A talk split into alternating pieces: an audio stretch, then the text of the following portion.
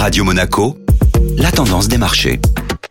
Radio Monaco, la tendance des marchés avec Société Générale Private Banking. Bonjour Anna Ranou. Bonjour Benjamin. La situation au Proche-Orient fait céder du terrain aux bourses mondiales. Suite à l'attaque menée par le Hamas en Israël ce week-end, les bourses européennes ont terminé la journée d'hier dans le rouge avec un indice CAC 40 en baisse de 0,55% à 7021 points et l'Eurostock 50 en baisse de 0,81% à 4111 points. Wall Street de son côté ouvrait également dans le rouge à la clôture des marchés européens. La prudence est donc de mise en ce début de semaine.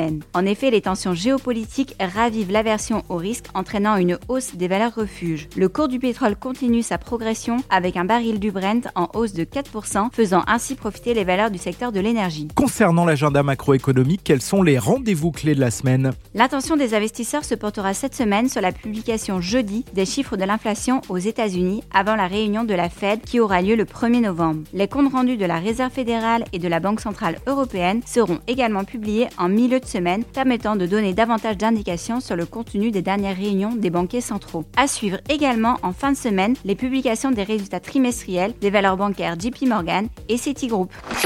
Société Générale Private Banking Monaco vous a présenté la tendance des marchés.